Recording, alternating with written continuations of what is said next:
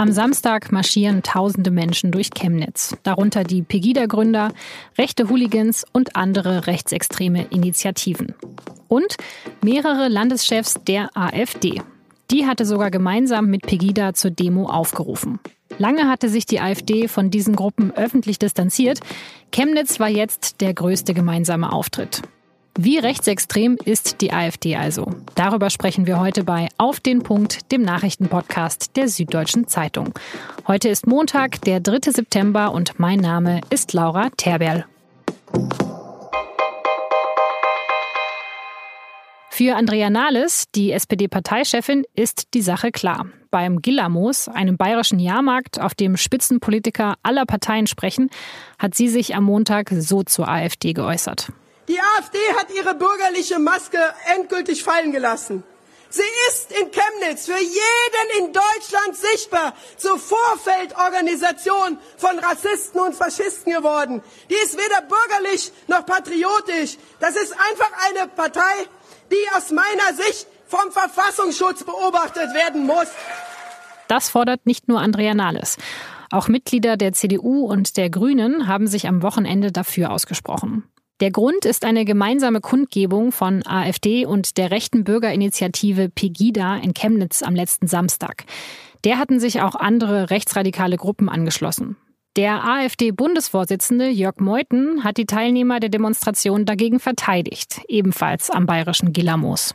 Dieses ständige Schwingen der Nazikeule ist fast schon so etwas wie ein einstudierter Reflex von Linken, die diesen Patrioten ihren Mut und ihren Stolz neiden, weil sie nämlich selbst nichts davon besitzen. Sie können nur mit Selbsthass, pathologischem Altruismus und feiger Aggression aus der anonymen Masse heraus aufwarten. Was für arme Würstchen sind das? Dass bei der Chemnitzer Kundgebung Hitlergrüße gezeigt wurden, das hat Meuthen in seiner Rede verurteilt. So etwas seien aber Ausnahmefälle und er hält es auch für möglich, dass es nur eingeschleuste Provokateure waren, die die Teilnehmer diskreditieren wollten. Am Montag wurde außerdem bekannt, dass der Verfassungsschutz in Bremen und Niedersachsen die dortige junge Alternative überwachen wird, die Jugendorganisation der AfD. Ich spreche jetzt mit Jens Schneider im Berliner Büro der SZ. Er berichtet dort seit der Parteigründung über die Alternative für Deutschland. Herr Schneider, waren Sie überrascht, dass einige AfD-Landesvorsitzende sich jetzt öffentlich mit Pegida gezeigt haben?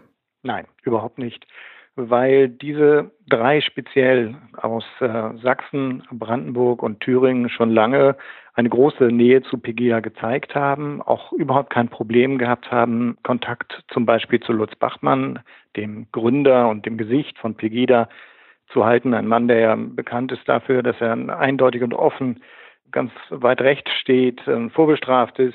Ähm, andere in der AfD haben damit Schwierigkeiten gehabt äh, und haben gesagt, mit dem geht es nicht. Aber generell diese drei Landesvorsitzenden haben sich immer dafür eingesetzt, die AfD für Pegida zu öffnen. Man hat noch etwas mehr gemeinsam den Schulterschluss gezeigt, dadurch, dass man zu dieser Veranstaltung, zu diesem Trauermarsch gemeinsam zu diesem Schweigemarsch in Chemnitz aufgerufen hat.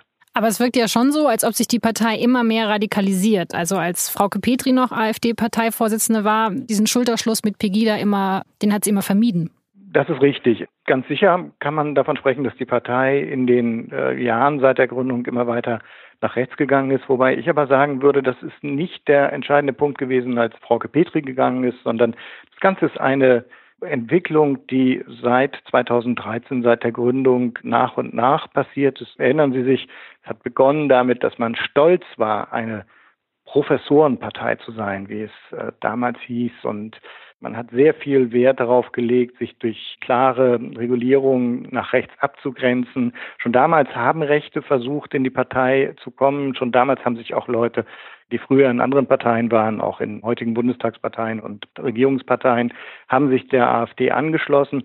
Und diese Kräfte haben nach und nach immer mehr an Gewicht äh, bekommen. Und da war der Schritt von äh, Frau Petri, dass sie die Partei verlassen hat, gar nicht der entscheidende. Und die Professoren, sind die jetzt noch in der AfD? Also gab es diese Radikalisierung eben auch in der Basis der AfD? Also generell ist bekannt, dass ja mit äh, Bernd Lucke, dem Mann, der lange Zeit das Gesicht äh, der AfD war, mehr noch als Frauke Petri, wo man immer gesagt hat, der ist so wichtig für diese Partei, sie braucht ihn unbedingt. Oder auch Hans-Olaf Henkel, der ins Europaparlament gewählt wurde. Diese Leute sind gegangen, haben die Partei verlassen. Dennoch muss man sagen, von diesen Gründern sind immer noch einige in der Partei oder etliche. Einige haben diesen Weg nach rechts nicht nur mitgemacht, sondern sind einige derer, die, die ihn betrieben haben, wie zum Beispiel Alexander Gauland, einer der Gründer, ist heute Fraktionschef im Bundestag, Parteichef und steht ja auch für diesen Weg der Partei ähm, weiter und nach rechts. Sie sprechen von einer Radikalisierung dieser Partei. Was muss man denn daraus jetzt für Konsequenzen ziehen? Also was halten Sie von den Forderungen von Andrea Nahles, dass die Partei jetzt vom Verfassungsschutz beobachtet werden sollte?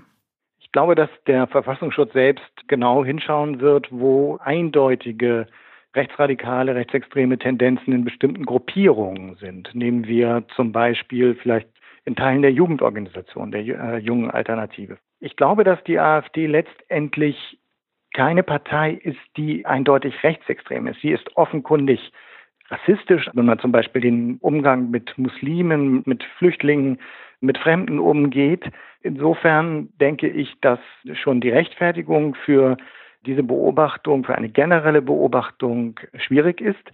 Und ich glaube auch, dass es so ist, dass die Partei an sich, ihre Arbeit etwas ist, was man sehr gut im Bundestag beobachten kann, in den Parlamenten. Das alles ist für die Öffentlichkeit und die Gesellschaft klar, jederzeit in Reden, in ähm, Anträgen offenkundig. Insofern äh, sehe ich da, was die Partei insgesamt angeht, sehe ich den Anlass und den Grund nicht und glaube auch nicht, dass es von großem Gewinn sein werde. Ich glaube tatsächlich, dass die anderen Parteien, solange die AfD sich so verhält, wie sie es jetzt im Bundestag und in den Parlamenten tut, dass die anderen Parteien die Aufgabe haben, politisch ihre Antworten darauf zu suchen und dass ihnen das auch gelingen kann mit einer klaren politischen Linie und mit einer dezidierten rechtsstaatlichen Regierungspolitik.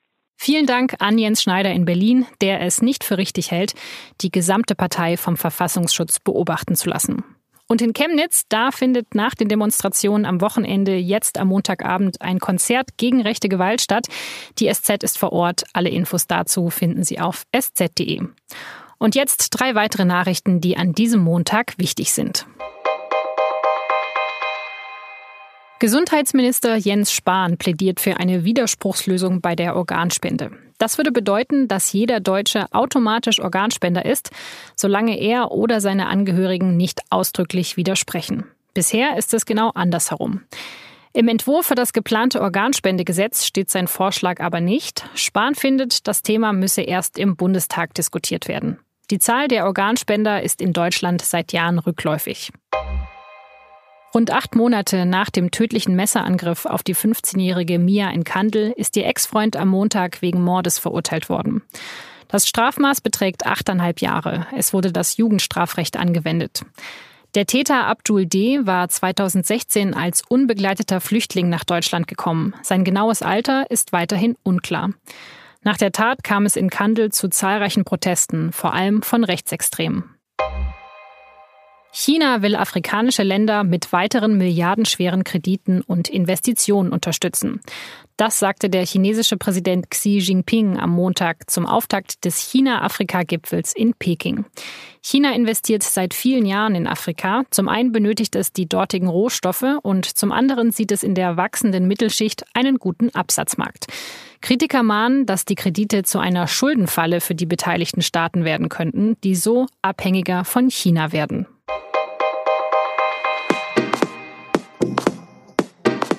Das war auf den Punkt am 3. September 2018. Redaktionsschluss war 16 Uhr. Und für heute habe ich noch einen Podcast-Tipp für Sie. Immer am Montag kommt nämlich auch unser neuer Sport-Podcast raus. Und in der heutigen Folge von Und nun zum Sport spricht meine Kollegin Anna Dreher mit ihren Kollegen über Tennis, nämlich die US Open. Alle Infos zum Podcast finden Sie auf sz.de-sportpodcast. Vielen Dank fürs Zuhören und bis morgen.